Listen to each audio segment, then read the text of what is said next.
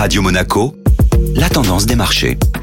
La tendance des marchés avec Société Générale Private Banking. Bonjour Alexandre Rolando. Bonjour Benjamin. Des signes d'espoir provenant de la Chine mettent fin à une série de sessions négatives. Les marchés actions européens terminent la semaine en hausse dans le sillage des valeurs asiatiques qui progressent de plus de 9%, soit leur meilleure performance hebdomadaire depuis 2015. Les marchés ont été dopés par des réflexions en Chine menant à une sortie possible de leur politique zéro Covid. La stratégie adoptée serait d'une part d'offrir plus de flexibilité au niveau local en assouplissant les mesures, soit moins de tests et moins de confinement, et d'autre part limiter les contraintes imposées sur les vols qui arrivent en Chine. L'espoir d'une réouverture de la deuxième économie mondiale a ainsi compensé l'augmentation des taux de la Fed et son discours ferme pour amener l'inflation à 2%. Côté valeur, ces nouvelles ont notamment permis au luxe de briller. LVMH, Hermès et Kering étaient en progression de 4 à 7% vendredi. Une situation qui profite également aux sidérurgistes ArcelorMittal ou encore au groupe minier Eramet, dont les actions grimpaient respectivement de 6,5 et 10%. Un bilan boursier finalement positif puisque le Stoxx Europe 600 enchaîne sa troisième semaine dans le vert à plus 1,5%.